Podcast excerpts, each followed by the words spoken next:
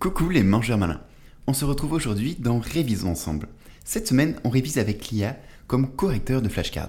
N'oubliez pas, l'erreur est essentielle à l'apprentissage. Vous êtes prêts? C'est parti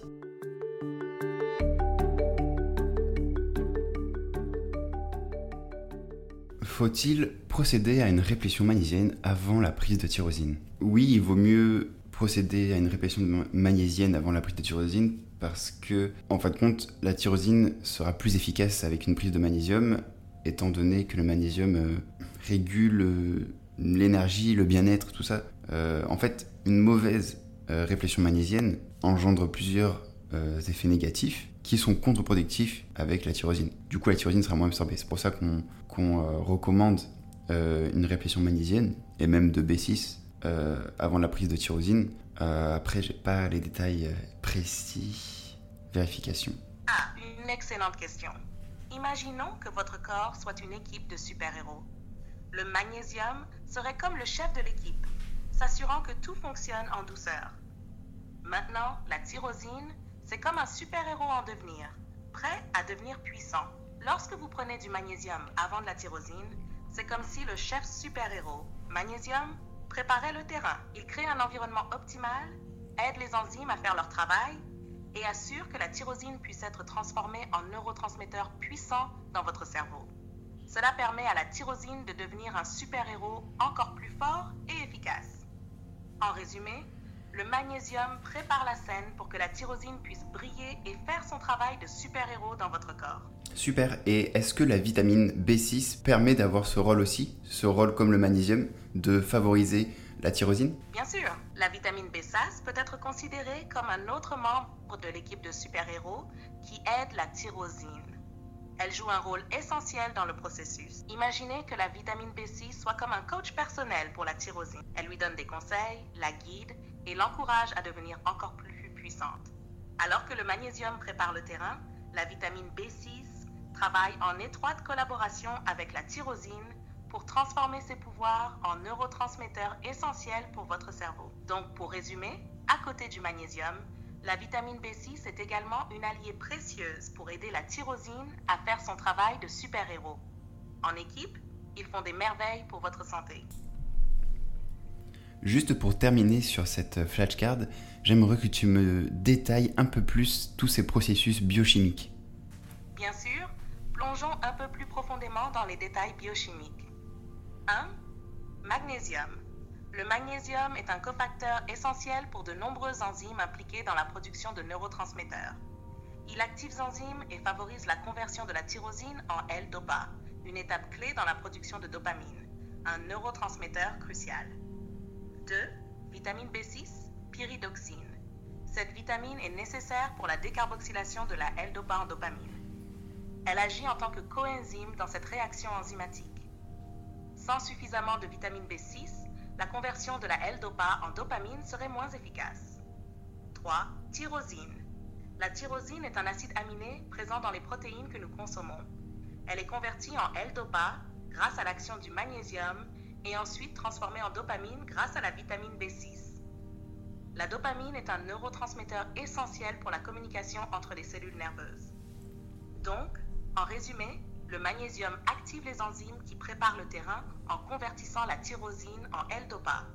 Et la vitamine B6 intervient ensuite en tant que pour transformer la L-DOPA en dopamine. Cette dopamine est cruciale pour notre bien-être mental et notre fonctionnement cérébral.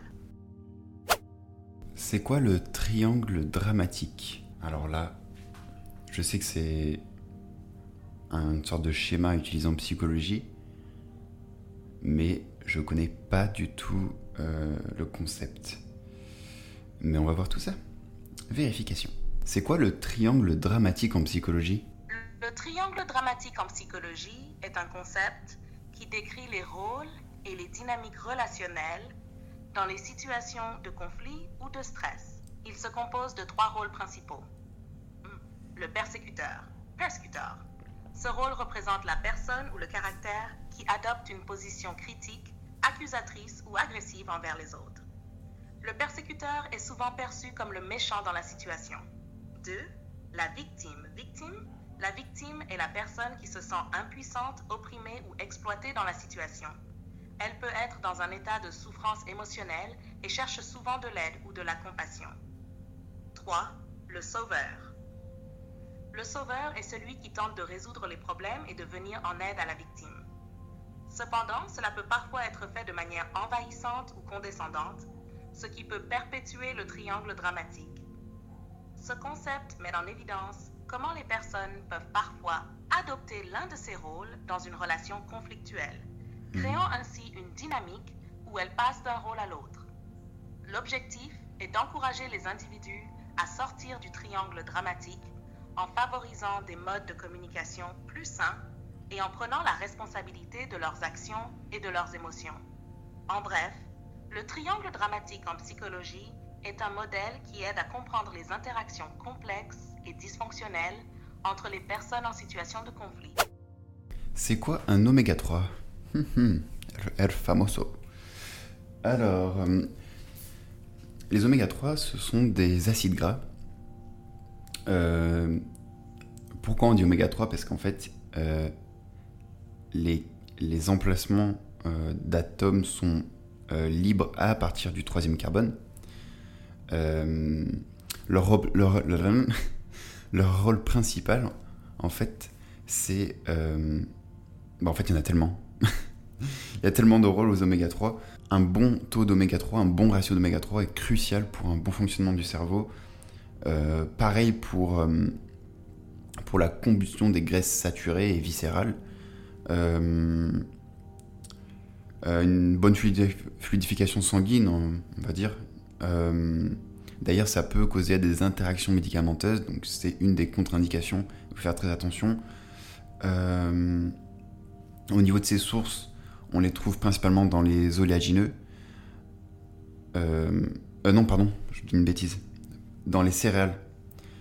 principalement dans les céréales et quelques légumes à feuilles euh, vertes.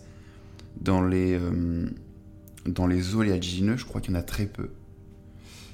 voire pas. sinon, quelque chose de très important, c'est qu'il y a trois types d'acides gras oméga 3 différents. Je ne vais pas rentrer dans les détails sur cette flashcard, mais je vais les citer. On a, on a euh, l'ALA, le DHA et le PA. Euh, pareil pour les noms, je ne vais pas les citer parce que je vais les écorcher de ouf. Euh, ouais, j'ai essayé de le dire, mais j'arrive pas.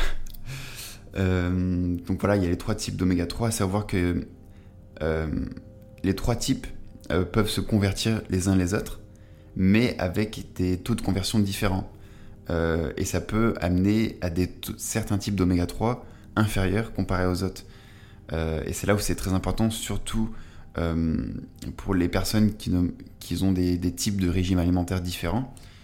exemple, un végétalien qui ne consomme pas de petits poissons gras ou l'acide gras oméga 3, je crois, EPA ou DHA, je sais pas. DHA, euh, est, présente majoritairement dans les poissons. Du coup, les végétariens sont plus à risque d'être en carence de ce type d'oméga 3, euh, bien que il y a toujours des solutions et que on a ce cette mère nature qui nous propose du coup les algues euh, qui permettent de combler à, ce, à cette carence, bien que voilà, en consommer tous les jours, ça peut être redondant. Donc voilà, il faut trouver des astuces. Il y en a en tout cas. Ensuite, hum, hum, hum, je crois que j'ai tout dit. J'ai dit le principal, euh, vérification. C'est quoi un oméga 3 Les oméga 3 sont des acides gras essentiels, ce qui signifie qu'ils sont cruciaux pour notre santé, mais que notre corps ne peut pas les produire lui-même en quantité suffisante. Ils doivent donc être obtenus à partir de notre alimentation. Les oméga 3 se divisent généralement en trois principaux types. 1. Acide alpha-linolénique ALA. C'est l'oméga 3 que l'on trouve principalement dans les plantes, comme les graines de lin, les noix et les huiles végétales. Le corps peut convertir une petite quantité d'ALA en d'autres formes d'oméga 3, mais cette conversion est limitée. 2. Acide eicosapentaénoïque, EPA. bien prononcé. L'EPA est un type d'oméga 3 que l'on trouve principalement dans les poissons gras tels que le saumon, le maquereau et le thon. Il est associé à des effets bénéfiques sur la santé cardiovasculaire. 3. acide docosahexaénoïque, Oh. DHA. Le DHA est également présent dans les poissons gras et est particulièrement important pour le développement du cerveau et la santé oculaire. Les oméga 3 ont de nombreux avantages pour la santé. Ils sont associés à la réduction du risque de maladies cardiaques, à la promotion de la santé cérébrale, à la réduction de l'inflammation et à de nombreux autres effets bénéfiques. En résumé, les oméga 3 sont des acides gras essentiels que nous devons obtenir de notre alimentation et ils jouent un rôle important dans la promotion de la santé générale. Les poissons gras sont l'une des sources les plus riches en oméga 3. Merci. Euh, Juste, euh, j'aimerais que tu me parles des interactions médicamenteuses avant de terminer sur cette flashcard. Bien sûr, parlons des interactions médicamenteuses liées aux oméga 3. Les oméga 3, en particulier l'EPA et le DHA, que l'on trouve dans les suppléments d'huile de poisson, peuvent avoir des interactions médicamenteuses avec certains médicaments. Voici quelques exemples. 1. Anticoagulant. Médicament pour fluidifier le sang. Les oméga 3 peuvent avoir un effet anticoagulant léger. Si vous prenez déjà des médicaments anticoagulants, comme la warfarine, une supplémentation en oméga 3 peut augmenter le risque de saignement. Il est important de consulter votre médecin si vous envisagez de prendre des suppléments d'oméga 3. 2. Médicaments pour la pression artérielle. Les oméga 3 peuvent potentiellement réduire la pression artérielle. Si vous prenez des médicaments pour la pression artérielle, il est important de surveiller votre pression régulièrement et de discuter de toute modification de votre régime alimentaire ou de supplémentation avec votre médecin. 3. Médicaments pour le diabète. Les oméga 3 peuvent affecter la glycémie. Si vous êtes diabétique et prenez des médicaments pour contrôler votre glycémie, parlez-en à votre médecin avant de prendre des suppléments d'oméga 3. 4. Médicaments pour les troubles psychiatriques. Dans certains cas, les oméga 3, en particulier le DHA, ont été associés à une amélioration des symptômes de certains troubles psychiatriques. Cependant, cela peut avoir des interactions avec les médicaments psychiatriques. Il est donc essentiel de coordonner votre traitement avec votre professionnel de la santé. En résumé, bien que les oméga 3 aient de nombreux avantages pour la santé, il est important de parler à votre médecin si vous envisagez de les prendre sous forme de suppléments, surtout si vous prenez déjà des médicaments, car il peut y avoir des interactions médicamenteuses à prendre en compte assurer votre sécurité et votre bien-être. C'est quoi l'halogénation Petite flashcard que j'ai ajoutée hier, tiens. Euh, bah, comme ça, vous allez pouvoir euh, écouter en direct ce que ça fait quand on ne connaît pas une flashcard. Euh, aucune inquiétude. Comme je dis dans l'intro, c'est en faisant des erreurs qu'on apprend. Euh, donc l'halogénation, je ne sais pas du tout ce que c'est. Je sais juste que c'est un processus crucial dans... Un, processus biochimique crucial, euh, exactement comme la carbonatation, la nitratation, la euh, soufranation, enfin quand il y a du soufre, Euh, et je crois que j'en- il en manque, et la phosphorisation. Je crois que j'ai dit les principaux, mais je sais pas vraiment en quoi consiste l'halogénation. Vérification. J'ai hâte de savoir. C'est quoi l'halogénation? L'halogénation est un processus chimique dans lequel un ou plusieurs atomes d'halogène, tels que le chlore, Cl, le brome, Bj, I ou le fluor F, sont introduits dans une molécule organique. Cela se fait en remplaçant un ou plusieurs atomes d'hydrogène dans la molécule par des atomes d'halogène. L'halogénation est couramment utilisée en chimie organique pour la synthèse de composés organohalogénés. Cela peut être réalisé de différentes manières, notamment par réaction avec des halogénures ou des agents d'halogénation. Un exemple courant d'halogénation est la chlorination de l'eau, où du chlore est ajouté à l'eau pour tuer les bactéries et les germes, la rendant ainsi potable. En chimie organique, l'halogénation peut être utilisée pour introduire des groupes fonctionnels halogénés dans des molécules, ce qui peut avoir diverses applications dans la synthèse de médicaments, de produits chimiques et d'autres composés organiques. En résumé, l'halogénation est un processus chimique qui consiste à introduire des atomes d'halogène dans une molécule organique en remplaçant des atomes d'hydrogène. et cela a de nombreuses applications en chimie organique et dans d'autres domaines de la chimie. C'est quoi un noyau cellulaire? Alors, le noyau cellulaire, chez l'être humain, c'est euh, le noyau qui... Enfin, c'est pardon, c'est pas le noyau, c'est l'organite le plus grand, je crois, de nos cellules. Et en fait, il contient... Euh, c'est lui qui contient notre ADN. Donc c'est euh, c'est crucial, en fait, pour le bon fonctionnement de notre corps, même pour la survie, j'ai envie de dire. et la survie, enfin, c'est vital, en fait. C'est vital euh, voilà, c'est une organite, euh, la plus grosse organite. J'ai oublié quelque chose d'important, mais j'arrive pas à mettre la main dessus. Euh, plutôt la voix dessus. vérification. C'est quoi un noyau cellulaire? Le noyau cellulaire est une structure essentielle présente dans les cellules eucaryotes, qui sont un type de cellules que l'on retrouve chez les organismes plus complexes, comme les animaux, les plantes et les champignons. Hmm. Le noyau est souvent considéré comme le cerveau de la cellule, car il contient l'information génétique et joue un rôle crucial dans la régulation de nombreuses fonctions cellulaires. Voici quelques caractéristiques importantes du noyau cellulaire. 1. Information génétique. Le noyau abrite hmm. l'ADN, acide désoxyribonucléique, qui contient les instructions génétiques pour le fonctionnement de la cellule. Ces instructions déterminent les caractéristiques de l'organisme. 2. Membrane nucléaire. Le noyau est entouré par une membrane nucléaire qui sépare son contenu du cytoplasme de la cellule. Cette membrane contrôle les échanges entre le noyau et le reste de la cellule. 3. Nucléoles. À l'intérieur du noyau, on trouve des structures appelées nucléoles, qui sont impliquées dans la synthèse des ribosomes, les usines de fabrication des protéines. 4 contrôle de l'expression génique.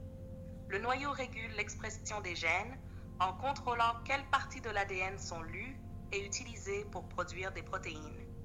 Cela permet à la cellule de répondre à son environnement et de se diviser de manière contrôlée. En résumé, le noyau cellulaire est la structure qui abrite l'ADN et qui contrôle de nombreuses fonctions vitales de la cellule, hmm. y compris la synthèse des protéines et la régulation de l'expression génique. La synthèse des protéines. Il joue un rôle central dans la biologie cellulaire. Je vous recommande de noter sur une feuille ou sur une note virtuelle chaque sujet de flashcard où l'intelligence artificielle a apporté une information intéressante que vous pouvez vous servir. Après les révisions terminées, prenez un peu de temps pour modifier vos flashcards.